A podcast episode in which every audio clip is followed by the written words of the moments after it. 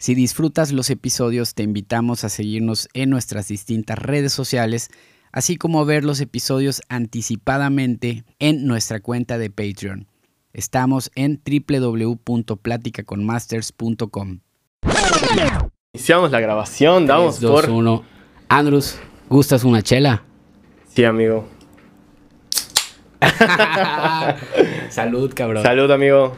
Pues, para empezar el, el podcast, eh, es un placer verte nuevamente. Gracias, gracias. Eh, hace unas semanas cumpliste, muchas felicidades. Se puso Sí. buena la... Sí, por primera vez, la primera reunión aquí en, en la casa. Hoy estoy poniendo la chela aquí en el micrófono para Ah, que todos pues. escuchen. Así que lo escuchen un viernes y se les va a antojar delicioso.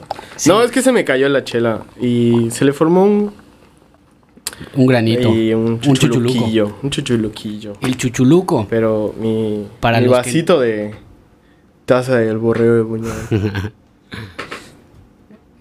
Está muy bonita. Y ya sé, fuimos a... va a mantener tu cerveza muy fría. Fuimos a, a una reunión en casa de nuestro queridísimo Borrego del Buñuel. Ok. Pues pronto, que pronto. Sí, justamente el cuadro que está acá atrás de mí es un Uh. pequeño obsequio Está, está de bien nuestro loco. amigazo el Borrego. Pues bueno, salud, amigo. Ahora sí, 10 de la mañana. ya 10, no, 11.54. pues bueno, cuéntanos, Andros, a todos los Dime, productores eh, de música electrónica, eh, un poco de tu trayectoria en la, en la industria musical. Eh, aquí me toca rápidamente, eh, voy a, a decir cómo te conocí.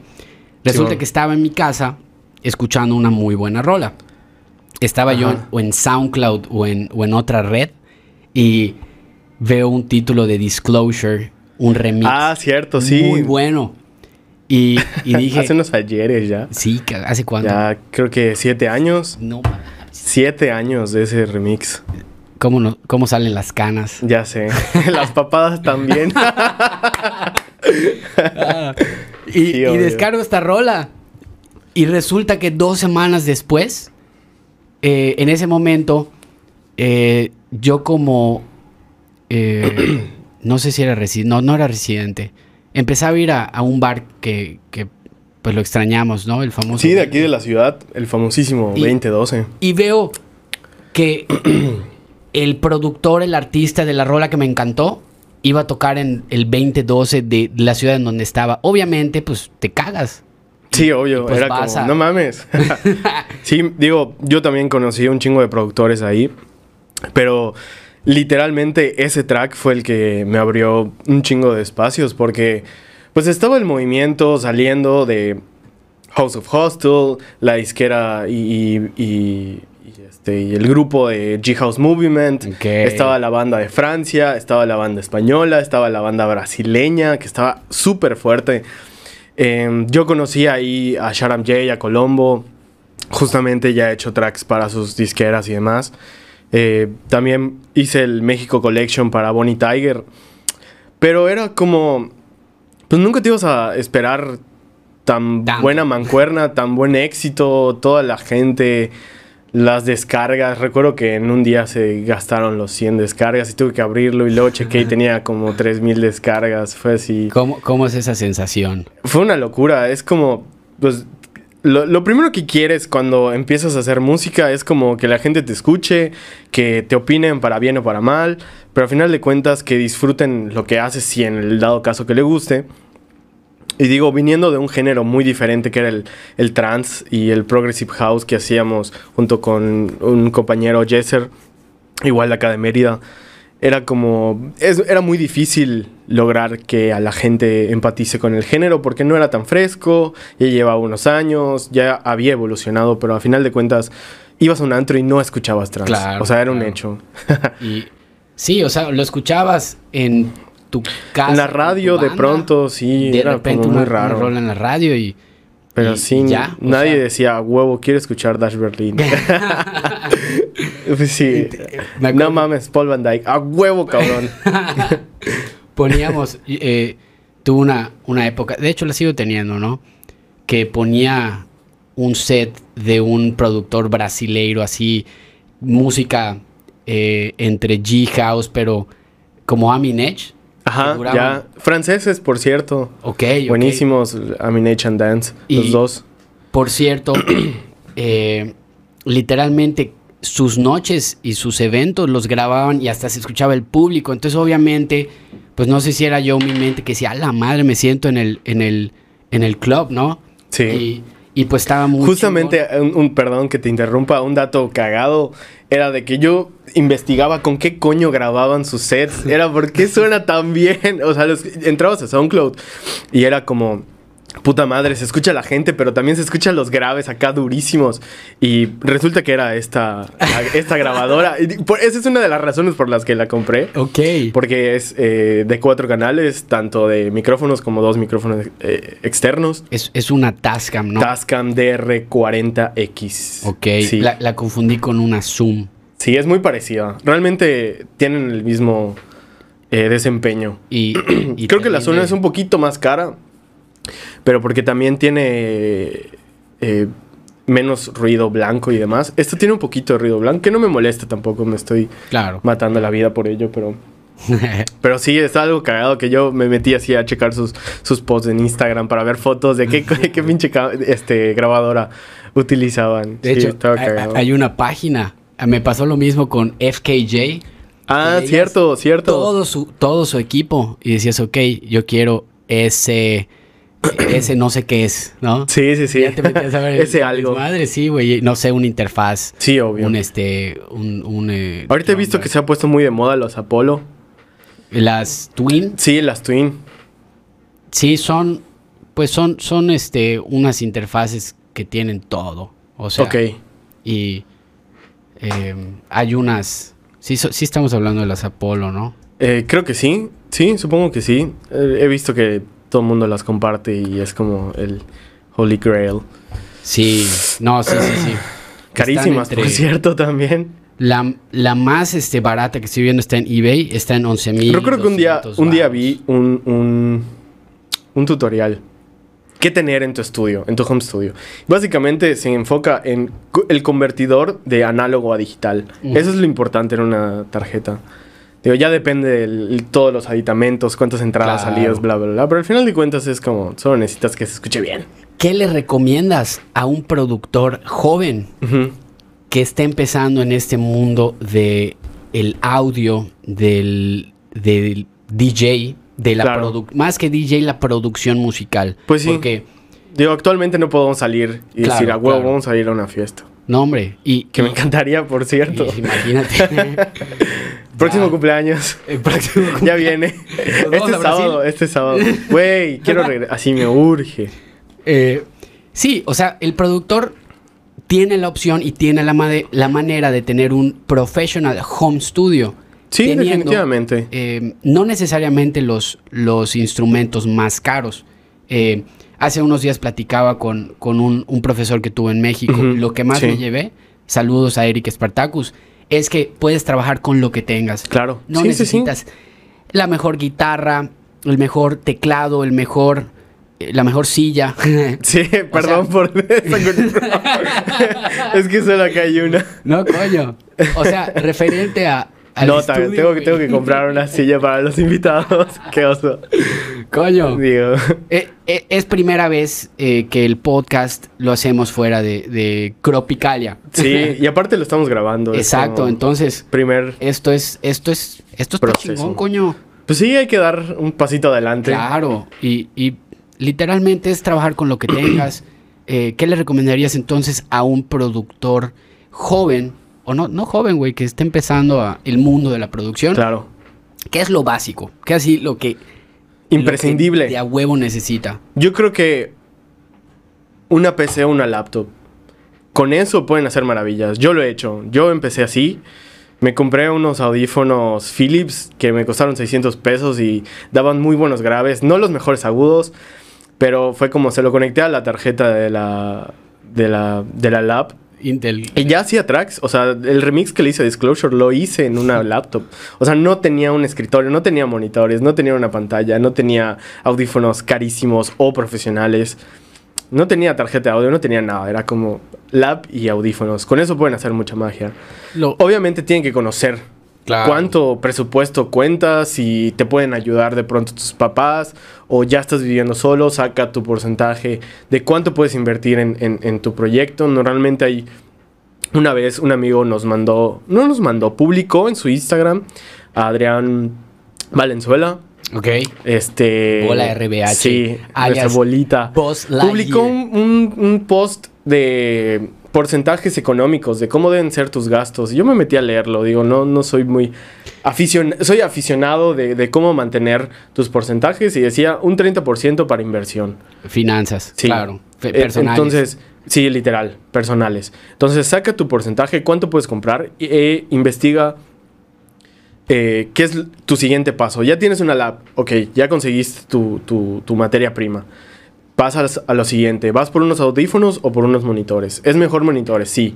¿Cómo los puedes conseguir? Los puedes conseguir de segunda mano, los puedes conseguir nuevos, eh, te los pueden dar a meses. Digo, también depende del espacio donde vayas a trabajar. Otra cosa es tú, si vas a trabajar en tu cuarto, que es la mayoría que todos eh, hacen, es eh, qué tan bien o qué tan mal acústicamente está tratado el lugar. Si está muy mal tratado en cuanto a acústica, no te compres monitores, vas a necesitar invertir más en, en tratamiento acústico como tengo aquí, de que no es nada tan profesional, es algo hecho a mano junto con un compañero, justamente exgerente del 22, Andrés Cámara, él me ayudó a hacer estos paneles. Y es como, vamos a sacar un porcentaje, cuánto tenemos de, de dinero, vamos a enfocarnos en esto, esto y esto, pero por lo mismo que necesitaba tratamiento, porque suena muy, muy mal si le quitamos todo esto. Claro. Entonces sí es enfocarse un poco en la parte de cuánto dinero tengo, qué, qué es lo siguiente o lo que más me va a ayudar. O sea, ¿prefieres tener un, no sé, unos monitores de 80 mil pesos o tener mínimo un teclado, unos monitores básicos, una tarjeta de audio y unos audífonos para mezclar y masterizar? O sea, creo que en lugar de gastarte esos 80, te puedes, en solo unos monitores, puedes comenzar e ir dándole update a tus cosas. Digo, Claro. es normal que también las cosas se gasten, Sí, sí, sí. necesites evolucionar, es normal. Pero para comenzar, yo creo que eso es lo que imprescindible en su lista de cosas. Eh, Ya está Y, funcionando la claro, chela, por cierto. O sea, teniendo, teniendo lo, lo, lo básico, ¿no? Si funciona, sabes para qué. sí, obvio. Lo vas a usar, pues exprimir. Sí, lo obviamente. mejor. O sea, eh, tu primer tour. Cuéntanos tu ¡Auch! primer tour. Mi ay, primer ay. tour, ¡ouch! Por favor. ¡Ouch! Mi primer tour salió todo mal. ok. Una, em, eh, ¿A dónde viajaste? Viajé Cuéntanos. a. Llegué a Curitiba y de ahí tomé un camión para ir a Florianópolis. Me quedé con Yama Carreza, amigo de Bolivia que vive actualmente en Florianópolis, que es como la, la costa eh, este de Brasil, donde están las playas preciosas. Wow. Wow. Y me voy mes y medio. Dije, quiero turistear, quiero salir, quiero conocer nuevas culturas, otro idioma. O sea, completamente... te- sí, no, no, no. O sea, era algo muy chistoso intentarse comunicar.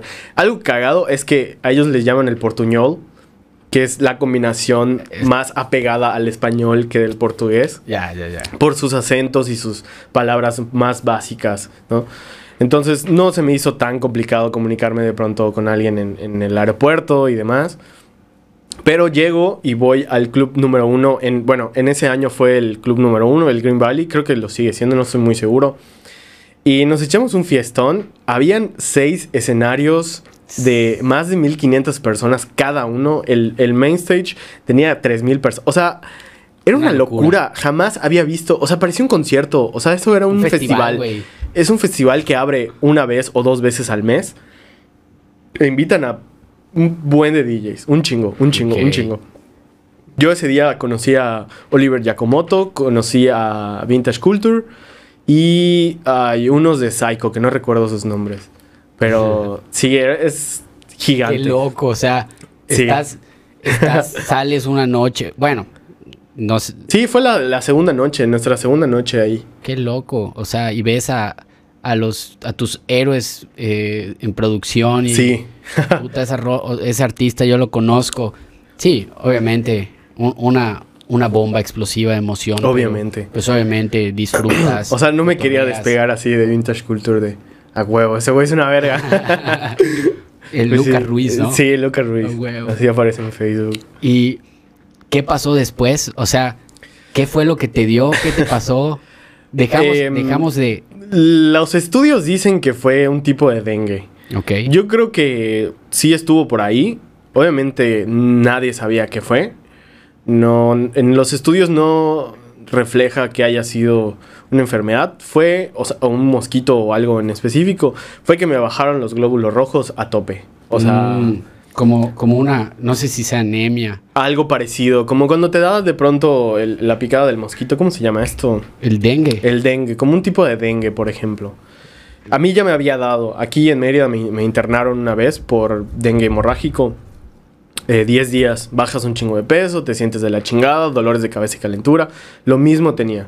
Así estuve tres días. Yo creía que era una calentura por algo, no sé. Entonces, Perdón. intento ir. Dime. Encontré el Hades aegypti. Se ha convertido en los últimos años el enemigo número uno de la sanidad brasileña. Por el transmisor del dengue, la chikungunya, la fiebre amarilla, el Zika Sí. enferme- y enfermedades que sufren. Justamente me puse a investigar Parecido. después algo muy parecido. Eh, Posiblemente haya sido la fiebre amarilla. Digo, no lo sé. Porque no. lo- Simpson, sí, güey. no, no, no, quedé horrible. o sea, yo estaba listo para No mames. ya partir. Güey, entonces se va Andrews y eh, su, su, pues su banda, no, no nos enteramos nada de él. Y WhatsApp no enviabas mensajes. no, no tenía internet. ¿Alguien sabe algo de- del Drus? Sí. Y, y después... Sí, ya luego le comenté a John Macarreza como de amigo, ayúdame a mandarles mensajes a lo- a los amigos más cercanos, pues para que sepan que estoy bien, me está llevando la chingada, pero de entre todo hay buena televisión, vivo, hay, buena, buenas novelas brasileñas. sí, sí, sí, fue algo muy, muy cagado, ¿no? Tremendo susto, cabrón. Sí, horrible, horrible. O- hubo un día que ya no pude moverme por la calentura. Me sacaron este fluidos de la médula espinal. No es Y te ponen de ladito y te clavan una aguja así Ah, Te larguísima. entumen toda la pierna. Sí, la- sí, todo el cuerpo, todo el cuerpo, todo el cuerpo. Te Oh. entume completamente. Entonces, yo estuve un día sin caminar por el tema, pero no es nada, es algo pasajero. Eh, pasan las 24 horas, ya, me, ya puedo tener movilidad. Me dolía todo el cuerpo, bajé un buen de peso. Obviamente te dan una dieta muy rigurosa. Sí, sí, sí. este, pues de qué carnita, te dan un poquito de frijol, un poquito de arroz, una sopita y tu café con leche y un panecito. Y eh, lo mismo de merienda. Entonces yo, yo sí ya estaba un poquito harto de los pan, de los panecillos, pero era como no hay nada más, tengo que comerlo. Claro. Y en sí, pues era, la mayoría eran este, chicas, tanto doctoras como enfermeras. Ellas pues me ayudaron, eh, nos sacaban a la mayoría a, a dar un paseo, una vueltecilla, a, a salir, a respirar un rato, ¿ya Claro, sabes? claro. Eh, justamente todo esto fue pagado por el gobierno porque yo, esta- yo entraba como en la parte del turista en un seguro que tenían con México-Brasil por unas olimpiadas que hubo en... No recuerdo cuál- cuáles fueron exactamente, pero yo entraba en ese programa. Si no, hubiera pagado la vida. Híjole. La vida. Sí, estuve 10 días ahí internado. Wow. Wow. Sí, ¿Tú no. te sobreviviste, cabrón? Sí. Justamente eh, a ti fue al que te, Nos llegó un te mensaje. mandé para que le avises a mi familia. Veo un mensaje de Jan Sí. Bacarrez y dije, ah, ¿será? Es que no conocía, digo, Y me ¿quién dice, está, quién me conoce? ¿Quién conoce a Jan? Claro, Y- claro, ¿Cuál es la conexión, más cercana? Pablo Carrillo. Y, y, veo el mensaje y la me persona cago, más popular de, de- de todo México. no, pues te llevas con muchos de los productores también. Era como, ese, era el más cercano. O sea, no me quedaba otra. Ok. Sí. Me llega el mensaje, güey, me cago. Y me dice, no, güey, no está bien, güey, le está llevando la chingada. Y puta madre, a ver, entonces, ¿qué necesita, no? Sí, De obvio. entrada, eh, pues, avisarle a su familia que está. Claro, sí. Y, Listo, lo demás. sí, sí, sí. madre. Digo, ya ellos eh, me mandaron un poquito de, de, de dinero para, pues, ayudarla a Jan también. Claro, por los viajes, las comidas y tenía que pagar la limpieza. Ok. Eso sí era necesario. Yo llevaba un poco de dinero. Obviamente le pedí que me lo retire de la tarjeta. Le pasé, le di todo. Te echas Y me ayudó, me ayudó. Realmente tracks, no es como que... ¿Cómo? Te echas unos dos tracks y listo. Sí, obvio. Le vendo, ¿no? Le vendo ahí en tracks. Y ya, este, pues él fue el que me ayudó en parte y, y gracias a ti, porque igual hubieron varios amigos que me dijeron, no, pues te mando un a- algo, eh, hay pequeña ayuda nada más, como Claro. digo, pero todo sumaba, definitivamente. Todo es bueno. Todo es bueno. Sí, y ya saliendo, el, el primer día que salí fue como, ya pasando los 15 días, fue como, necesito una chela y un pedazo de carne gigante, quiero una picaña ya, me urge. ¿Qué hago acá? Salud. Salud, amigo. Gracias por todo. Saliste del hospital.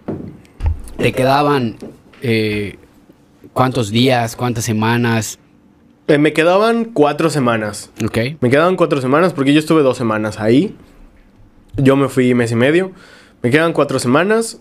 Justamente, eh, me- o sea, en el tiempo en el que estuve en el hospital fue en las fechas donde yo iba a turistear. Porque a partir de esas cuatro ya iban a ser los cuatro fines de fechas. Ya. Entonces ya comenzamos el tour. Nos fuimos a... Casi justo. O sea, Ay, no recuerdo la... Fue... Me fui a Curitiba. Me fui a Itajaí. Estuve en Santa Catarina, Florianópolis. Y hay otra ciudad que no recuerdo cuál, cuál era el nombre. Pero me perdí. me fui en un camión donde no debí. y luego perdí un vuelo. No, fue una locura. O sea, ¿tú crees perdón. que De lo estado- menos organizado en la vida. O sea, después de ese tour fue como... Coño, no puedo valer madre tanto afuera. O sea, obviamente voy, quiero volver a viajar, pero no puedes estar tan a la deriva como... Y, y no por el hecho de que tengas o no dinero, sino como- por el hecho de a dónde vas. a- avísale a, a todos dónde vas a ir. Tu o sea, pasa un accidente y, Y eso pasó. O sea, me confundí. Me fui en un camión donde no debía haber ido. Llegué a una ciudad donde no tenía ni fucking idea qué hacer. Un taxista me prestó su teléfono para hablarle al güey de la fiesta. La fiesta resulta que era en la mañana. No me habían avisado. Yo llegué a las 10 de la noche Qué creyendo que voy a tocar. Y ya estaban recogiendo. O sea, el tipo me quería bofetear porque llegué tardísimo. No debía haber comprado otro vuelo. Tenía que comprar otro de regreso. O sea, no me querían pagar porque obviamente no trabajé. Y fue como, coño, ¿qué me está pasando? Estuvo, estuvo heavy. Sí, tú. sí, sí. Justamente Jamba Carreza ahí fue donde se molestó. Me regañó porque debía avisarle y no le avisé. Ese fue un error mío. Ya después, obviamente, todas las... Esa era la única fiesta, la que yo iba solo. Ok. Yo iba a tocar solo con G-Mafia Records, Sí, sí, sí. con ellos. Y fue todo un show. Al final me recogió la hermana del, del organizador, me llevó a comer, me llevó a un hotel, yo lo pagué. Y ya, tomé el camión de regreso a la ciudad, a- perdón, a Sao Paulo. Y Sao Paulo tomé un vuelo de regreso a Florianópolis. O sea, yo estaba en Monterrey y debía estar estado en Hermosillo, así. Se te fue, güey. Sí, no, horrible. Pero Sí. es una experiencia, digo, ¿Qué aprendiste, güey, hacia el final?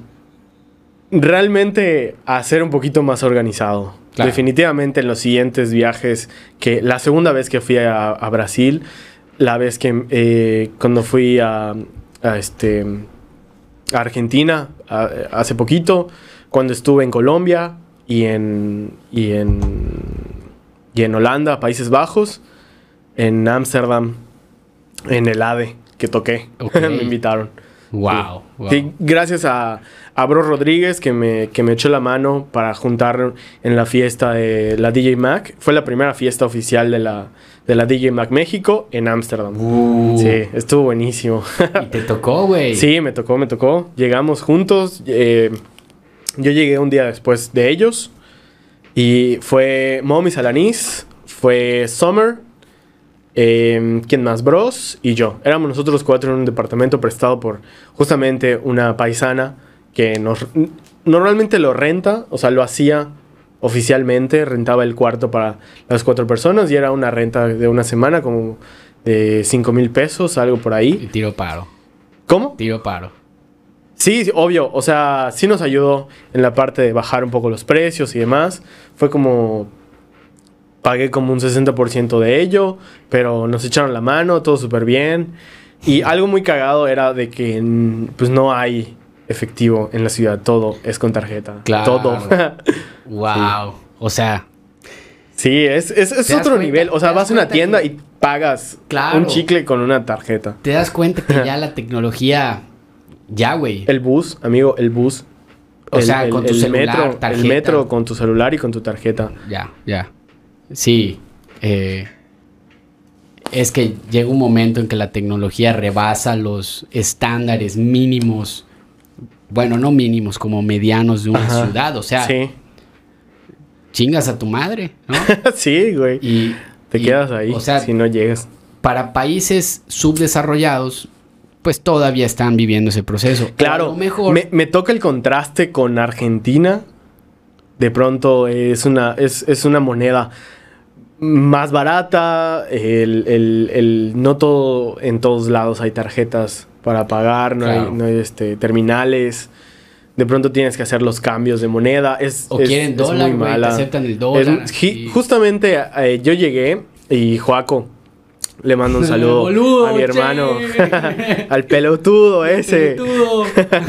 Qué fiestones, es un, es un party hard ese güey. Estás con, estás con los lifters. Sí, y- o sea, es una locura. O sea, puedes terminar en un rancho bailando con vacas con ese güey. Literal. Sí, está loquísimo.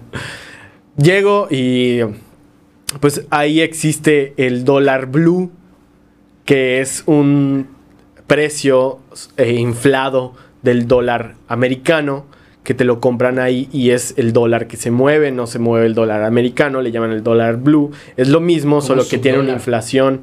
Mm. Entonces ahí hay, hay un, Ya- un ya hay tema. Sí, sí, muchísimo.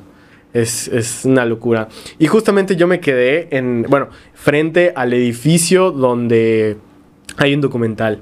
Eso es así, súper intenso. ¿Cómo se Mataron llama? a un presidente, creo, o un gobernador, algo por ahí, un secretario. Se, lo- se suicidó en su departamento, en su... Y nosotros estábamos enfrente, entonces ahí había pasado dos meses antes. Y justamente sale un documental en Netflix sobre todo lo que pasó, las investigaciones, y ves las locaciones y dices, ¿dónde estoy parado? Obviamente era súper seguro donde estábamos. ¿Cómo era- se llama, güey? Estábamos en el puerto de Buenos Aires. Netflix Sí, documental. Netflix, documental Argentina, presidente, ponle algo, güey. No es uno de fútbol, no, ese es uno de No, no es de fútbol, es de completamente política. Yeah. Sí, brutal. O sea, el, el- el tipo supuestamente se suicidó. Alberto Nisman, Sí, Nisman. Justo. el fiscal, el presidente y, y el espía provoca una tormenta política en Argentina. Sí, fue una- es una locura. Buenísimo el documental. Entonces, pues ahí estábamos, teníamos un departamento que nos habían rentado. eh, más que rentado, prestado, porque no, no pagué prácticamente nada, pero entraba dentro de los gastos que se dedujeron de, de pues, los, los eh, digamos que lo, lo pagaron los viáticos. Claro, ¿no? claro. O sea, no es algo que haya salido de mi dinero. Y ahí estuvimos eh, semana y media, estuve 10 días. Qué 10 días, sí. Sí, estuvo buenísimo. Eh, en Argentina, eh, ah, ¿hiciste algo más, algo aparte? Como, digo, además del tour, eh, chamba, ¿conociste algún lado? Sí, hay algo muy cagado. Eh, fuimos a varios lugares. Fuimos a varios lugares y, y fuimos a, a como un... No se le llama rancho porque no habían animales. Entonces es, Ya, es ya, como ya. una hacienda, como una quinta en medio de la nada del desierto. Y pues piscinita con aguas termales y chelilla y todo el rollo. Obviamente el agua estaba congeladísima. Era como coño. Pero nos metimos, gozamos un rato y de ahí nos llevaron ya a la, a la fiesta que fue en una isla. Uh, En una isla donde estaba muy conectado con la ciudad, pero sí era de al menos unos 20, 30 minutos en auto para llegar. ok. Entonces en la isla se valía todo. sí, ahí terminó como a las 12 del día la fiesta.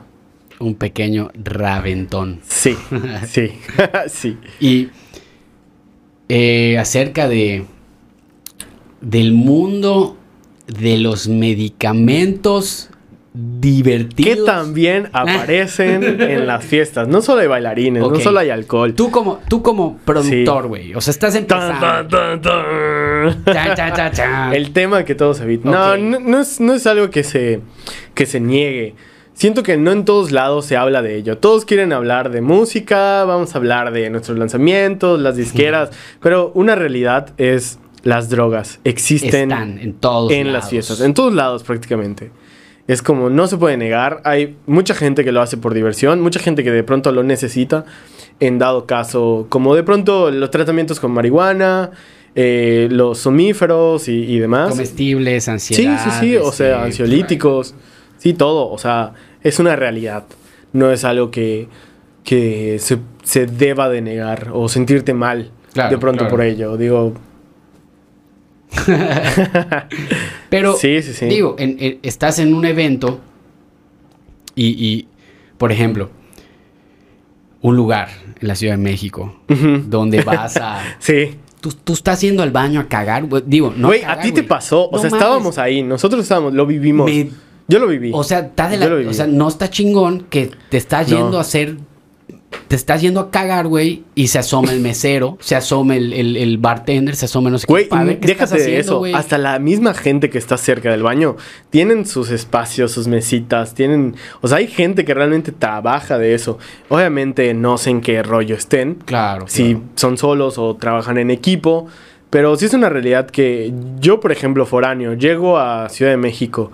Tocamos en tal, club con Alejandro Franco y Giorgio Brindisi. Un saludo a los dos. Saludos, carnales. Eh, llegas a- a- al otro club conocido de antaño, local, y en Raúl Rojaf, Team, otro que nos invita. Saludos a Raúl. Es una realidad que vives. O sea, vas al baño, lo ves. Claro. Vas a, a pedir a la barra y ves que hay de todo. es, es un menú, un cóctel Sí. de, Enorme. de bebidas y de psico. Y está la línea de- ¿Cómo empiezas siendo experimentando con ellas? ¿Cómo te llevas en la fiesta con las drogas? ¿Cómo es tu vida fuera de las fiestas? ¿Y cómo es tu vida con las drogas? ¿Cuánto te, te adentras? ¿Qué tan esporádico lo, lo haces? Claro. Está la delgada línea de la adicción. Algo, algo que, que, que me pasa, por ejemplo, es intentar explicar como eh, la diferencia entre... Sabemos que hay cosas que salen de la tierra, que son Sí. naturales, y sabemos cosas que crea el humano, que mete mano. Obvio. químicos. sí. Entonces, Los químicos. todo depende de... Y esto, es- esto, está, esto está interesante porque en el caso, por ejemplo, de un LSD, eh, Yo no lo he probado. ok, No, todavía. No Eh. lo sé. Tal vez lo haga, tal vez no. Eh, estoy muy indeciso. Me da miedo porque ya he visto documentales y, y temas y cositas. Y hay gente que realmente lo sufre. O sea, se puede convertir en. Güey. Puedes subir al cielo o bajar al infierno. sí. O sea, Eh, en es una realidad. En realidad, el LSD es, eh, bueno, estudiando, investigando, es lo mismo Ajá. o tiene un efecto parecido al DMT, a la ayahuasca.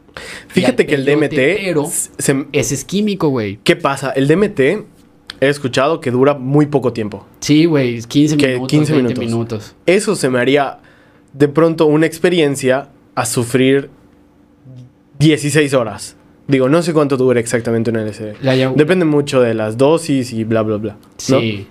Por lo que, por lo que vi, ayahuasca es lo mismo que DMT, pero 6, 7 Sí, horas. Y Justamente. luego eh, es la madre ayahuasca y el padre peyote. Que de hecho pasó hace unos días, me recuerdo el tweet, o mm, lo compartió Amo Avenue de Perú, de que violaron a una, a Ah. una turista con el, con el tema de la ayahuasca.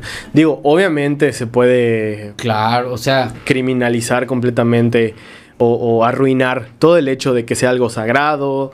Digo, sé que conlleva muchos años de, de experiencia y de, de este, la sociedad ancestral, de cuánto tiempo se ha practicado y de pronto que lleguen a, a arruinarlo de esa forma. Claro, es como, una "Coño". Eh, ¿Sabes cuánta gente se habrá arrepentido de No meterse a ayahuasca ese- esa semana? no mames. O todo el fucking año. El, el tema, por ejemplo, es el tema. Imagínate el tema personal que estaba pasando a la persona que, que mató. Sí, obvio. Entonces, está en la Coño. chingada. ¿Qué, qué es lo que pasa, no? Todo depende así como cualquier. Pero creo que no la mató, la violó. La violó. Hijo de Una puta. violación. Hijo, Se la cochó. no sé qué estaba pasando. Espero que no esté y no siga. Bueno, no sé si está en la cárcel o no. Ni Pero yo. bueno, Digo, solo eso fue lo que vi. Es como. lo que pasa es que tu mente va eh, literalmente o expande. Pero cuando expande es mente. Pausa. ¿Ya lo probaste? ¿Cuál? LC. LSD eh, puede ser. DMT. Eh, puede ser. ¿Sí? Eso sí lo podría probar, por ejemplo. No sé. Es, es, Eh. eh, No, no, no, no estoy. mm, ¿Cómo decirle? Eh, eh, haciéndolo de menos, como tal. Digo, sé que hay diferentes experiencias en. Claro, claro. Pero es algo que. eh, Al final, un, un- un primo me decía, este es un don, es un regalo, que no Claro. mucha gente lo va a poder tener. Pero el tema es este. ¿Qué también estás tú como persona? ¿Qué también estás con tu familia? ¿Qué también estás con tus amigos? ¿Con tu pareja? ¿Qué también estás con tu relación con... sí. Es Sí, contigo mismo. güey. O sea, el hecho de Entonces- llegar y meterte una droga que realmente va a tocar lo más profundo de tu mente, de tus sentimientos. Entonces, Es como, es como si fueras al psicólogo. De pronto vas y tú solito te abres y, y- y- y expones todos tus temas y te sientes liberado. Pero realmente antes de, ¿qué tan... em, claro. ¿Qué tan em, en pelea contigo mismo estabas? Tus, tus otras personalidades, eh, ¿qué opinan sobre lo mismo que, que viviste? Digo, no, no digo que todos tengan personalidad múltiple, pero es como siempre hay un bueno, un malo, un medio, un Claro. regular, un neutro. Eh, escuché por ahí, había un doctor que trabajaba con la ayahuasca Ajá. y decía, es el, la ayahuasca eh, es una es una sesión de psicólogo, o sea, psicológica Simón, sí. de una sesión, o sea, es una sesión, ¿no? Sí, sí, sí. Entonces, ¿Cuánto obviamente, eh, no lo sé. Eh, según yo y según el, el- Según el primo de un amigo. el. Según con quien vayas a chambear. Y, y está bien, o sea, Ajá, porque si chambeas claro. con, con alguien, de entrada necesitas conocerlo, necesitas Obvio, pues sí. eh, pues saber cuántas sesiones ha hecho, estar bien contigo mismo. Re- requiere una previa, eh, una- un previo, ¿cómo es? El, el- una dieta, pero es dieta animal. Porque te da, te da, te da de, diarrea, te da algo ahí, ¿no? digamos que, Sí que hay uno que te hace como ir al baño. que puede ser, puede ser. No sé puede- cuál o sea, puede que te cagas, güey. Sí. Chance que te cagues. Pasa y me cague. Me. Sí, bueno. Pero, en fin, eh, Meme. lo que pasa es que eh, esa dieta es para limpiar tu cuerpo. Y se supone que, eh, y, y- y en, en muchos casos pasa, ¿no? Es un viaje así, wow, es, es una... Y hay quienes no les ha pegado, por ejemplo. eh, pues allá depende de qué, o sea, O sea, hay gente que realmente ha dicho, coño, no me hizo nada, qué hueva. mm, a lo mejor, No lo sé. a lo mejor, fíjate que no sé el caso, Ajá. pero estuve... Sé que mucha gente lo ha probado. Conocidos, desconocidos, comentarios, eh, publicaciones, lugares, zonas. E, inclusive he visto que en Facebook de pronto ofrecen como el vámonos de tour y hacer el viaje astral de tu vida. Ok. Y son para 10 personas máximo. Y te llevan a alguna selva en Tulum para Oh. practicarte el... O aquí, creo que aquí ya hubo, digo, no lo sé. eh, pues deben de haber Seguramente. eh, las sesiones curativas. Eh, lo que se hace cuenta es que un cuate hizo el, el DMT, pero Ajá. el DMT proveniente del sapito. El sapito. Ah, ya sí, de lo que le quitan. ovario. Justamente creo que Vice sacó un documental Exacto. o un tema y subió un videillo de un güey así todo viajadón. El bufo. Que lo prueban, prueban el sapito. El bufo alvarius, güey. A huevo. Entonces, el bufo alvarius, el sapo del desierto de Sonora, güey, está chingón porque... De este nuestro Dimitri. ¿Qué? ¿Qué? El Dimitri. El Dimitri, saludos. No, no creo que la haya probado. No, Ah, yo creo no, que sí. no.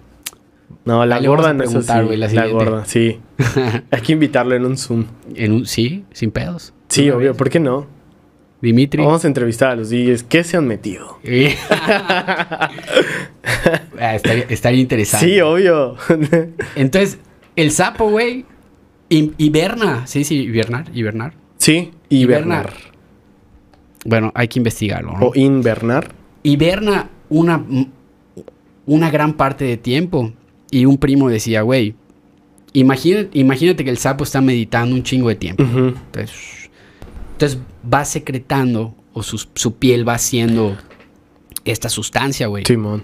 Y también le salen las, las piernas, ¿no? Entonces, agarran la, la- la sustancia o la, la patita, la apretan, no le duele. No le duele al sapo porque es mucha, es como un granito. Claro. No le duele. Sí, sí, sí. Y se queda en un cristal, güey, y luego el cristal se seca. Sí. Y esa es la sustancia más pura de DMT. Y el, y el DMT, pues, el DMT es...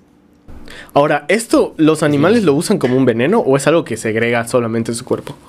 mm, buena Tarea pregunta. para la casa. Sí, güey, Tarea para que- la casa. Sí, lo que creo es que sí se lo... Uy, perdón. O sea, sí lo... Lo, lo van como guardando, ¿no? Coño. Pero... Está bien loco. Jesús, papá. Jesús. Ah, a mí...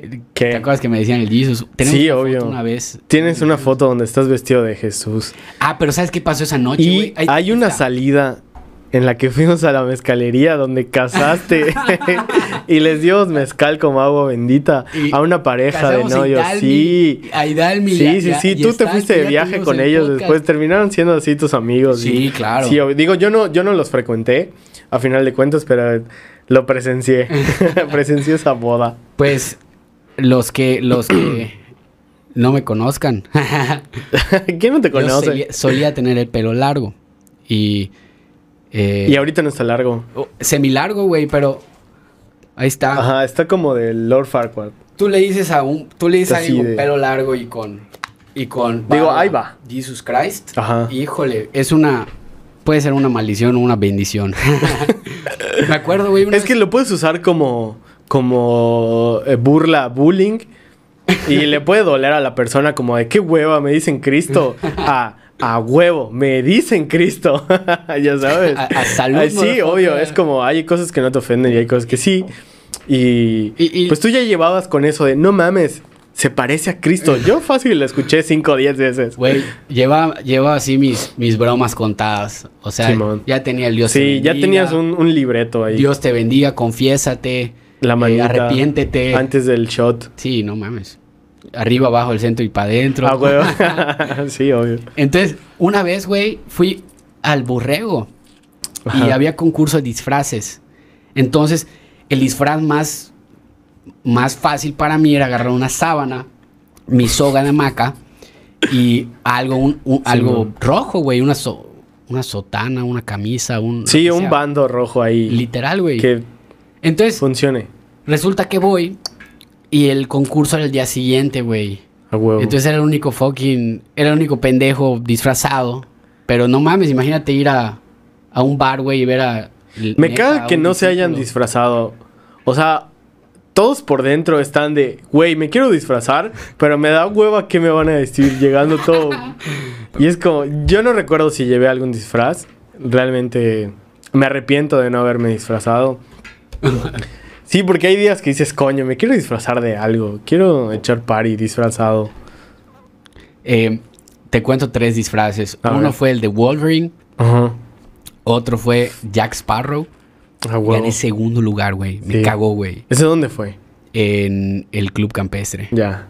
Y sabes qué, sabes qué me encabronó? ¿Qué? Que no gané el primer lugar porque el año pasado había ganado un pinche Jack Sparrow. No mames. Pero no tenía los ojos así acá. Ah, ya, ya, huevo. Sí, sí, sí. Y Jesus Christ, güey. Y Jesus Christ. Digo, nada más te pusiste una, so- una Sí, sábana. o sea, qué hueva. O sea, sí me da hueva hacer el disfraz. El de Jack Sparrow ya lo tenía yo en la casa. Y mi jefa había comprado pues todas las cosas cuando... cuando... Sí, porque tiene un chingo de cosas, ¿no? Es como el gorrito, las botas, Sí, el saco. Es, es un arte esa madre, es puta. Y le pedí a ¿Es mi hermana, arte o mi arte?" Jime, rífate acá los, los ojitos. y la puta madre". Entonces cerraba mis ojos y estaban los ojos abiertos, güey. Sí, sí, sí, el, el de acá, ¿no? Exacto. Sí, el tema de los disfraces. Ah, y así fuimos a... eh, solo una vez en la vida pude Ajá. tocar así, güey. Es que estoy viendo aquí la lista que Sí, hicimos. sí. Porque no hemos tocado ningún tema. Ok. Ya hablamos de... ¿Cómo? Casi se va la luz. Platícanos, Drus, ahora dime, sí, dime. de cómo firmar en un sello grande, en un label. Ok. Llegar a una disquera enorme. ¿Cómo es? Está muy chingón. Definitivamente la noticia de que te digan quiero tu track mil por ciento, lo que sea, es una satisfacción. Y, y sientes que abriste una nueva puerta. Claro. Eso es un hecho. Claro. Ahora, ¿qué pasa? Entra la duda. ¿Vas a ganar dinero? ¿Qué te va a dejar? ¿Vas a hacer buena promoción? Al menos todo eso me pasaba por la cabeza antes de que salga el track. Porque salió a los dos meses que fue firmado. Entonces esos dos meses yo decía, ¿qué voy a hacer? Vamos a armar un videíto en Instagram, vamos a hacer el video en Facebook, vamos a hacer un live, vamos a presentar cositas del track, vamos a deconstruirlo, vamos a, eh, a invitar a la gente que lo escuche, que vean que acabo de firmar con una buena disquera donde realmente mucha gente es fan. O sea, yo he conocido personas que no están tan metidas en la música electrónica y escuchan música de Tour Room. Es un hecho. ¿Por qué? Porque es buena, es un poco comercial, tiene muy buenos artistas, repiten eh, de pronto este tipo de compilados y, y sacan a los artistas y ya es como asegurar la calidad de música que vas a escuchar en la disquera. Eso está chido. Creo que eso es lo que más le puedo aplaudir a la disquera, fuera de que de que una disquera se quiere enfocar a lo comercial o no. Yo creo que han comprado y han adquirido a su mercado muy cabronamente. Ah, obviamente se encargan pues de invertir en fiestas, en inclusive tienen una escuela para de dar de hecho varios artistas que están actualmente firmados en Tool Room están eh, egresados de la, de la escuela porque terminan haciendo muy buenos tracks, aprenden muy bien, obviamente cuesta. Y es en, en- en- no sé si es en Londres, no estoy muy seguro en qué, en qué lugar están ubicados. Pero sí, está, está chido. De pronto el, el tema de las ganancias no es mucho lo que vas a ver. Es como una ayuda nada más. Porque también la disquera se encarga de pagar publishing, se encarga de pagar promoción, diseño, masterización y todo el rollo. Eh, fue, yo creo que de las... Para mí, yo creo que la, de las mejores noticias que he recibido en mi vida. Porque es como ya llegar al nivel donde está Mark Knight, donde está Danny Howard, donde está... es una meta, o sea, cabrona, todo el mundo, personal, todos los productores han lanzado en Tool Room. O sea, desde Green Velvet, Cloud von Stroke, o sea, todo mundo ha lanzado. Bueno, no sé si Cloud von Stroke. Podría ser una mentira, pero digamos, hablamos de esos artistas que ya eh, aparecen rato, en line-up line eh, de festivales donde ya no puedes subir más. O sea, ya ahí están todos los artistas. Ok. Y entre ellos, pues destacan los que acabamos de mencionar. Em, el, el track eh, para mí es de los, de los más fiesteros que he producido. Puesto que tiene la voz de nuestro compa, el David Sound. Em, algo cagado es que ese track, esa voz no iba a ser para ese track, iba a ser para un track de y hace como tres años que grabamos en un iPhone, en su casa, en, en- en- en el, en el closet. Fue como algo cagado, ¿no? En el, en el armario ahí. Y se lo puse, al final de cuentas el track quedó. eh, se lo pasé a Sharam, le metió unas cosillas, se lo manda a Mark Knight en WhatsApp. Y Mark Knight contesta a los dos minutos Simón. que la ama y la quiere y ya, ya, ya, así en mayúsculas. Y me mandó el screenshot y fue como, no mames. Qué Sí, chingón. está, está, está chido. Obviamente a partir de eso ya más disqueras se interesan en ti. Claro. Porque ya llegaste a un punto en el que has alcanzado una buena disquera, tienes un buen track, le ha ido muy bien, lo tocó Tiesto lo tocó Fed Legrand, lo tocó Aleso, lo tocó MK, no sé, infinidad de artistas, David Guetta lo tocó, es como... Qué loco. Que estuvo cabroncísimo, sí. Luego cagas, luego las cagas. estuvieron tocando en la mayoría de los El, Elrow. Y la, toca este Eric Murillo, que en paz descanse. Me mandan el video y el güey está echando una fiesta así durísima, ya sabes. Ver de pronto el festival de Londres que hubo de Elrow. Cómo revientan. O sea, en el momento en el drop, revientan todos los, los papelillos y el, y el desmadre que hacen en la fiesta. Y luego graban así como un videito en 360 y se ve Claro. Brutal, brutal. Es el, el éxtasis de cada rol. Sí, o sea, yo sentía que estaba tocando ahí. Es como, ya te da esa sensación, aunque tú estés en tu casa así poniendo Netflix, lo que Güey, sea. allá llegó tu material. Qué sí, loco, está cabrón. muy O cabrón. sea, sí, obvio. ¿y, ¿y cómo se siente, güey? Está, está chido. La neta te pone en un punto en el que dices, a huevo, qué chingón que lo logré, quiero más. Y también está la duda de, no puedes bajar tu calidad de producción. Ya. O sea, tienes que generar otro track más arriba. Digo, eso se lo pone cualquier productor. Claro. Pero realmente la gente, si tú te diviertes, perdón, lo que salió, si tú te diviertes, se va a notar. Se va a notar en tu música, se va a notar en tu calidad de producción, se va a notar en tu desempeño tocando. claro. Entonces es como, no hay que preocuparse tanto, disfrútalo un poco más. Así como llegó una disquera, van a llegar más. Eh, y es como, no intentes siempre hacer el mismo hit o llegar al, al- O sea, no te obligues tanto, no te presiones a ti mismo, porque al final de cuentas nosotros somos quienes nos presionamos en ello. Claro. Y yo soy una persona así, Claro. que, que quiero más. O sea, te pones tus, tus propias metas. Claro, y no significa que nos quedemos en la zona de confort. Claro. Eh, o sea, tam- tampoco es eh, estar satisfechos siempre con lo que hacemos, pero di- disfrutar y pedirnos y, y saber que tú puedes lograr algo más, algo mejor, algo con mayor calidad, mejor niveles de, de mezcla, por ejemplo. Hay quienes no se fijan ese logro que dices, güey, este track me suena muy bien en la mezcla. Ya. Digo, y el track al final no es tan vendible, tan comercial, no a toda la gente le encanta, de pronto tienes menos plays, un poco más, un poco menos, pero si tú te sientes satisfecho con lo que hiciste y crees que es un buen trabajo, Claro. también sé tu propio público, Claro. eso es imprescindible. Y, y- y está chingón porque eh, como, como productor Ajá, no necesitas tener muchas referencias, ¿no? O sea, regresamos al o sea, que de- sí necesitas o que no necesitas. Por ejemplo, cuando empiezas, Ajá, quieres tus monitores, quieres tus audífonos, Sí. quieres- ah, sí, obvio. pero por ejemplo, Sí, no, o sea, ¿sabes ¿Qué es cuánto? así Digo, no estoy hablando que este sea uno de los mejores estudios, pero es como, yo me siento satisfecho con lo, con lo que está hoy aquí. Sé que puedo mejorar monitores, eh, MIDI, de pronto cinte, computadora, espacio acústico, pero me siento muy cómodo y realmente que tú te sientas feliz con lo que tienes y trabajes bien, claro, eso es claro. lo mejor que puedes hacer por ti mismo. claro, Porque tampoco es de pronto explotarse y decir, coño, en lugar de comprarme tal cosa, voy a comprarme esto y, y porque todos lo tienen, lo debo de tener. O porque esto es lo bueno, es lo mejor. O sea, conozco compas de, de Ciudad de México, Querétaro, que siempre quieren lo mejor, lo más cabrón. Pero al final de cuentas, y no, no es con afán de ofender, su música necesita más enfoque, más trabajo, más estudio, más groove, más, eh, eh, digamos que dificultad claro. musicalmente hablando. O sea, Claro. requiere más tus, tus canciones.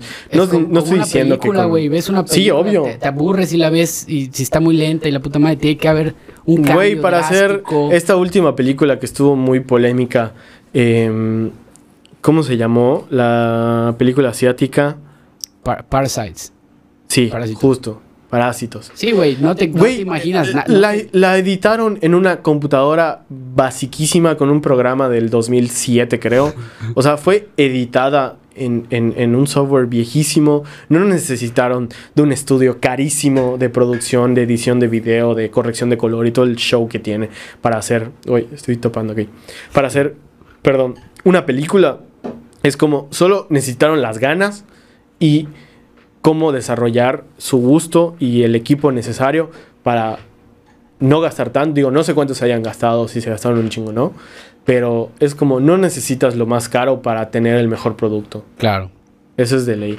La mayoría de las cosas siempre es por comodidad. Eh, el otro día estaba viendo uno de los videos de, de el Chati, que tiene su, su compañía de tanto de venta de productos como de mastering. Y el güey explica que tiene un pinche compresor de 120 mil pesos y tiene unos monitores de 80 mil pesos o creo que más. Y, es, y lo dice, sí, lo tengo, estoy cómodo, hago un buen trabajo, sí, es diferente a lo digital, sí, pero no estoy diciendo que con lo digital no puedas hacer. Claro. Y eso creo que me, me- me llegó porque, pues también, así como hay fans, de pronto también llegan güeyes que dicen, no me gusta tu estudio, no me gusta tu música, me caga esto, me caga tu trabajo. y, y me ha tocado, me ha tocado. O sea, el otro día me publicaron en la página. sí, sí, sí. Y cosa que yo no me sentí mal. Al primero sí sentí feo, sentí em, como si yo me estuviera engañando. Pero luego dije, no, a ver, si en verdad quisiera enseñarme, me hubiera mandado un mensaje y me lo dice de una buena forma. Claro. No le da me divierte a todas las publicaciones. Es un Y vato que- Al, al final dije, ok, es un hater, ¿no? Está bien. ¿Qué le- me, hizo, ¿Qué me hizo pensar? Fue como, a ver, si es cierto. Esto no va aquí, esto no va acá, estos monitores podrían mejorar, no son los mejores, no tengo los mejores audífonos, no tengo la mejor tarjeta, no tengo la mejor CPU, pero es como, ¿estoy cómodo? ¿Hago un buen trabajo? Sí. ¿Me siento cómodo con lo que hago? Sí. ¿Puedo mejorar? Definitivamente, es un hecho. Pero fue como, me evalué también, me puso en el lado de, pero ¿qué es lo que le hizo hacer decirlo? Si es solo su, su hate o realmente Sí. tiene un punto que aportar dentro de... Pero, o sea, Digo, no es su forma, yo, ¿no? creo Pero, que, yo, creo, yo creo que es un resentimiento que se expresa en redes. Sí, obvio. Y, Y- pasa un chingo. O sea, y, Y es alguien irracional, güey. O sea, y nos pasa con ¿por la qué? escena también. Pero, ah, O sea, en... al en- fin y al cabo, cada quien tiene sus metas Claro. y sus maneras de hablar. Ahora, si es una persona que queda, se queda molesta Sí. y no está satisfecha con su estudio, Claro. con su, su entorno, con Sí, su... pues su cámbialo. No quieres estar ahí, intenta mejorar, intenta conseguir más clientes. Literal. Ahórrate un poco, busca cómo comprarlo, ya sea de primera o segunda mano. O sea, siempre hay. Si quieres algo, lo vas a lograr. O sea, O sea, si tú quieres realmente firmar una buena disquera, lo, Lo vas va a lograr. sí. Pero tienes que echarle los chingo de kilos para que tú te sientas satisfecho con lo que haces. y Porque es algo tan fácil de pronto. Claro. Andrews, oye, hazme un track. Sí, te lo vendo. Esa es una realidad que pasa día a día. Y no te voy a negar que en la, en la, en la pandemia me salieron el Más triple, trabajo. el triple de clientes. No todos me pidieron Ghost como tal. Algunos me pidieron, me gusta el track, quiero cambiarle, no sé cómo lograr esto, no sé cómo llegar a ello, no me gusta esto, quiero mejorar, quiero entrar en esta disquera.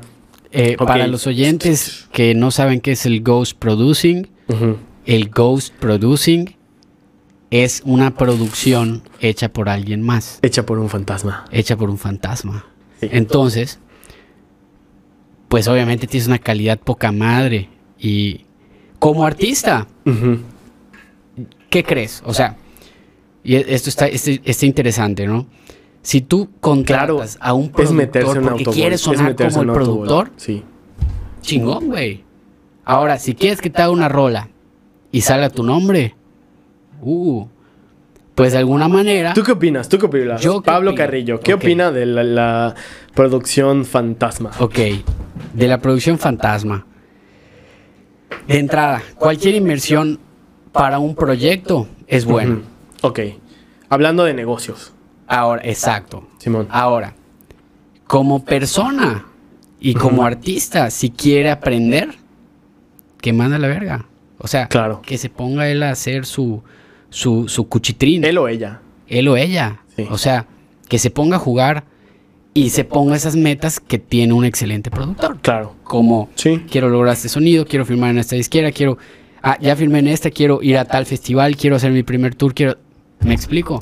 Entonces, es un desarrollo que va poco a poco. Ahora, todo el trabajo y esos 5, 10 años que le llevó un productor llegar a ese sonido, llegar a esa mezcla, llegar a- Claro. y, y- y hay procesos, ¿no? Porque puedes producir con alguien, mezclar con alguien, masterizar con alguien, que Sí. entre comillas es la parte como se debería. Claro. Pero yo no creo en el debería. Es como el, en- es, es el proceso adecuado. ¿Por qué? Porque involucrar a más gente con más talento, con mayor experiencia, Es con suma. diferentes equipos, yo creo que te ayuda a reconocer qué errores puede tener uno sin que se dé cuenta. Eso pasa muchísimo. De, de pronto a mí me toca de que ellos nada más pagan, ellos o ellas pagan el servicio del Ghost, pero de pronto me piden, oye, ¿me la puedes masterizar? Digo, sí, no te recomiendo Mm, que ya. yo también lo haga, lo puedo hacer, te lo ofrezco, es tanto, se suma un poquito, pero te doy algo adecuado para que también sea... eh, sea una buena inversión para ti y- no estés solo perdiendo dinero y al final tu track no se va a firmar o no lo vas a lanzar o lo vas a terminar regalando. Es como, eh, piensa también, si vas a trabajar como un producto y un artista se va a convertir en tu empresa, Claro. ok, aprende a invertir también. No es como solo gástalo a lo Sí, sí, Por sí. mí a mí que me paguen, digo, y al final les voy a dar un producto, ok, lo que buscan. O Claro. sea, no voy a llegarles y darles el hit del año, pero tampoco les voy a dar un producto que no encuentran eh, atractivo para su público o para lo que sea que quieran usarlo. Es Claro. como, sí, Y eh, al fin y al cabo es eh, separando otra vez como inversión, como, como negocio y como, y como artista, sí, o sea, personal. eh, pues no hay nada más satisfactorio que lograr tus. Güey, o sea, es, es, es- lo que te decía, que de pronto es como meterte un autogol. Porque realmente yo como productor, Andrews, pues la verdad es que sí quiero que mi música se escuche, que sepan que yo lo hice. O sea, una vez me pasó que me robaron unos stems para una colaboración y fue como de, güey, ¿qué pedo? Firmaste este track y era nuestro. mames. Sí. Y yo estaba comenzando. Eran unos güeyes de México. Era un dueto. Estábamos comenzando y fue como de, ah, ok, me lo agarraste. Ya no voy a seguir peleando, qué hueva. no te voy a pelear un kick y un clap. Pero sabes que yo lo hice. Al final de cuentas me agarraste el producto que supuestamente iba a ser de los dos. Y si generaba ganancias o no, iba a ser ya otra cuestión, porque nos íbamos a llevar a una pelea de quedarnos el 50-50 o el 60-40, no lo sé. El punto eh, es como tú como artista buscas que te escuchen. Claro. En claro. ti, ¿qué está? Si tú lo hiciste o no lo hiciste, eso es el amor y el aprecio y respeto que le tienes a la parte artística del producto, de la música, de lo que estás haciendo. Tanto diseño como fotografía, en su dado video, tanto de promos que haces, pagas o no pagas, lo llevas a masterizar, no lo llevas a masterizar. Es cuánto respetas el trabajo bien hecho. Ahora, no quieres verlo como algo artístico, quieres verlo como un producto, porque hay un chingo de DJs, chingo de, de artistas, de niñas, DJs, de, de dudes también, allá afuera, que realmente solo les interesa tener un número, Claro. estar en un top. Vota por mí. Esa Ve mis meta, stories todo esa el es su día. meta. O sea, eso es su meta. Qué bueno, está bien. Lo tienen fijo. Eso les gusta. L- lo ven como si la música fuera algo agregado y no sea todo en, en tu perfil de artista. Y está bien. No significa que estén mal. Realmente quien quiere invertir en un, un, eh, productor fantasma es porque tal vez no tiene el tiempo, no tiene el equipo, no tiene eh, las ganas de hacerlo eh, por sí solo, pero quieren estar ahí. Ok, pues va. Digo, Válido. es, Claro. por, por- por qué cerrarle y decirles, o, o de pronto, em, yo como el, el- el- el proveedor de este servicio, decirles, no, güey, aprende tú, cabrón. No mames, ¿cómo no vas a saber? Hay Sí, gente que no sabe hacer no sabe sacar matemáticas. No eres o sea, no todo el mundo lo va a... a- Claro. Y- no, no todo el mundo tiene el talento o el tiempo o la experiencia. Ni siquiera hablamos de talento porque no es como que lo, lo sea algo Claro, pero que esté ahí. tiene la parte como, o, la- o sea, la parte business y, Simón. y echar relajo está bien. Sí, obvio. Está- Hay, hay, hay güeyes que quieren irse a Ibiza, tocar en los mejores clubes y, y romperla en todos los países. y está bien, güey. Quieren it, meterse. con un chingo de putas ahí en kilos de coca y, güey, está chido. Es pasársela bien. Ya, si te excedes es tu pedo. Si te importa güey. menos, eso cae sobre ti. Ahora, ¿cuánto tu público confía en que realmente tú lo estés haciendo o solo te siguen porque eres famoso, porque apareciste en tal cosa que llama la atención, tienes música que colabora con un chingo de artistas o realmente tu producto es bueno? Claro. O sea, afuera hay un chingo de artistas que realmente su producto está ok, pero ellos en cuanto a followers, impacto social, los famosos influencers, es como, están ahí, güey. Ya sabes, tienen los números. La gente les gusta, pero a final de cuentas la música se pone un poquito aparte. Claro. Y ahí es donde entra el trabajo del Ghost Producer, que realmente, pues yo, yo te lo puedo decir, necesito comer, necesito trabajar, necesito ganar dinero para mantener y el estudio, mi, mi vida privada, eh, el lugar donde estoy, tener eh, y se- seguir llegando a esas metas. Claro. Es como todo va a sumar, no voy a cerrarle la puerta a nadie, es cosa tuya si, si tú vas a echarle eh, amor a tu propia camiseta o realmente lo vas a ver como un negocio. Y los dos es válido, es muy válido realmente. Sí, sí, sí. Sí, Tienes obvio. razón. Sí. Mucha razón. Digo, tampoco estoy diciendo que sea mi opinión omnipotente, pero, pues, es es, que- una opinión de la persona que te da un servicio y que sí lo puedo hacer. Te puedo hacer un hip hop, te puedo hacer un reggaetón, te puedo hacer un track house, te puedo hacer un track techno. Lo logro, me es un poco a veces difícil llegar a los productos, a veces digo que no. Me ha pasado que una vez me pidieron un track para hacer un- como una pista de salsa versión reggaetón y fue como, de, no soy el indicado. Ese es un hecho, no soy el indicado, no me muevo en ese género. Me va a hacer, voy a tardar 10 días, cosa que un productor que está en el género lo va a lograr en dos. Claro. Es como, no pasa nada, no puedo, sorry. Next. Qué loco. sí, sí, sí, pasa, pasa, pasa. Eh, si tuvieses 18 años, Ajá. ¿qué te recomendarías o qué te ¿Qué, dirías? qué me diría al, al- Al al viejo joven Andrews? Que siga. 18 que años? siga porque, porque no hay nada más bonito que re- sentirse realizado. Y no estoy diciendo que ya estoy en la cúspide.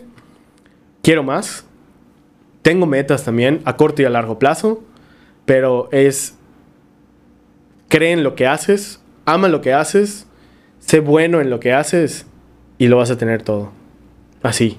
Definitivamente Totalmente. es... Sigue adelante. Claro. Sigue escuchando Psycho en tu sala, comedor, a todo volumen, porque lo vas a lo disfrutas. Eh, O sea, yo lo gozaba. Era como llegar y, y ponerte a escuchar trance y ponerte a escuchar Psycho, que en ese momento estaba como muy de moda. Era como aprécialo, aprende, dónde ponen las cosas, aprenda a degustarlo también. Digo, no, no estoy hablando solo de la música electrónica, puedes escuchar cualquier tipo de música Ujú. pon tu vinil, lo que sea. Es ama lo que haces. Claro. O sea, y se nota con los amigos. Veo los güeyes que hacen marcas de ropa, sacan proyectos de fotografía, sacan em, podcast, sacan, em, se encargan de dar clases. Tenemos los grandes ejemplos de Doco y Gis. Y yo participé un tiempo con ellos. Es como, si realmente te gusta lo que haces, vas a ganar y te vas a sentir cómodo, adelante, date. Claro. No significa que vayas a tener la vida de millonario, cosa que no la tenemos acá. Es- eso es un hecho. Te mama. Sí, pero si te gusta, o sea, no hay nada mejor que sentirte feliz contigo mismo, acostarte y decir, verga, qué bien me quedó mi trabajo. Y lo sé porque hay un chingo de gente que trabaja haciendo ropa, dando consultas, teniendo bares, o sea, De todo. De haciendo fiestas, rentando equipo, haciendo diseños visuales y a todos ellos influyen en cada uno porque inspiran a los demás y eso es algo muy chingón tener compas y amigos, amigas que sean exitosos es como sabes que se Dices, puede. "Ay, sí, güey, claro, está te chingón. emociona, te Un emociona. chingo. Sí. No hay nada, no hay nada como, pues, güey, ver a tu compa, a tu amiga rompiendo madres, güey. Sí, güey. O sea, le dices, mira, mami, Y ahí comienzan los festejos. lo ves en el periódico. Y ahí comienzan los festejos, las fiestotas interminables. Pues, se vale festejar. Sí, obviamente, ¿por qué no? Por supuesto. Es lo mejor. Estar con los amigos, festejar, compartir hijos tus festejar. momentos. Señoras y abuelitas. Gastar el dinero de tus regalías en peda es lo mejor. Niéguenmelo. Ah, pues Sí. ¿no? Eh, un poquito, un poquito de, de, de Un poquito de todo. Y Dense. en cuanto a tus proyectos a corto, a mediano o a largo plazo, ¿cómo estás? Ok, ¿cómo estoy? O sea, de que tengo, estoy bastante consciente de ellos. Em, a corto plazo es sacar más música, mejorar un poco el estudio. A largo plazo es echarme una carrera de, de scoring para películas. Ok. hacer música para películas. No sé exactamente el nombre, el otro día lo estuve leyendo y checando e investigando un poquito de las escuelas donde estudiar. Porque me gustaría hacer música para películas. Eso es Eh, hecho. diseño sonoro. Diseño sonoro, sí. Eh, güey, tienes, Soundtracks, tienes, todo, soundtracks. tienes todo lo necesario para empezar. Sí, ya ahí vamos, ahí Ya vamos. estás. Poco a poco es ir comprando lo necesario y obviamente de ley necesitas una buena compu, si no, no te va a leer el contact. ¿Sabes qué, güey? Eh, ahorita que dices eso, eh, se me ocurre. Lo platicamos al ratito. o en el siguiente programa. ¡Tómelo! Por cierto, ya, ya es la Listo. 1.10. Damas y caballeros, amigos y amigas, Andrus. Hermano, muchísimas mucho. gracias por el espacio, Salud. hombre. No, gracias a ti, literalmente, por el espacio. Nada, no hay pedo. Es tu casa, es hermano. un placer, Salud. un gustazo. Y Siempre, siempre. eh, aquí, aquí abajo en la descripción Ajá. vamos a tener todos los, los datos. Los enlaces donde pueden encontrar nuestro OnlyFans. Te podemos, ¿Dónde? antes de terminar, preguntar tus redes sociales. Sí, sí, sí. Estoy en Instagram, Spotify, Beatport, en SoundCloud, en YouTube, como Andrews Music. Em, Andrews en Spotify y Beatport. Pueden comprar las canciones si quieren escuchar lo, lo nuevo que va a salir. Voy a eh, sacar con Habitat. Voy a sacar una. ah, ah, ah, Perdón. el sapo. Ya la tenía. Pues lo hubieras puesto ahí. Ah, sí. No pedo. Nada, Perdón, Andrews. no pasa nada. ¿Vas a sacar este, en Habitat? Sí, voy a sacar un remix en Habitat. Voy a sacar posiblemente un EP en La Pera. eh, con varias colaboraciones como Farrah Black de Estados Unidos. Una colaboración con Marlo. Eh, no sé de dónde es, creo que es australiano, no estoy muy seguro. Una colaboración con, con Luca Becker de aquí de México. Y una colaboración con, con Dimitri Saidi de Ley. Es el track principal, son seis tracks. Y con Manny Martey. No sé cómo se pronuncie, pero es de Londres. Ok. Sí, junto con ellos en sí. Martey. No sé, I don't know. no, no sé, no sé. Nunca le, le o sea, no he entendido cómo se lee su nombre. Yo le pongo Martey. I don't know. Y sí, posiblemente salga en la pera. No, no hemos cerrado nada, pero estamos en pláticas de SP y es casi un hecho. Nada más me hace falta un track por terminar. Y listo. Em, voy a estar haciendo también un live stream pronto, eh, posiblemente la próxima semana. YouTube. Sí, en YouTube va a estar publicado en mi canal como Andrews Music Official. Y nada, desde Instagram se va a conectar todo. Facebook, Spotify, SoundCloud, YouTube, lo que sea. Igual este programa, pues si todo queda bien y se grabó Sí. correctamente, debe estar en las plataformas. Excelente. Está bueno, Pues, mi Luz. hermano. Nos vemos. Salud. Salud. Sí, ya, ya me la gasté. salud, yo Ya no nos queda. Solo nos quedan Pues dos. chinga su madre entonces. Pues vamos a comprar más. Tres. No, no es cierto. Es jueves apenas. Nos vemos el siguiente. Está bueno. Show. Bye. Sea, huevo. Cámara. Está verguísima, güey.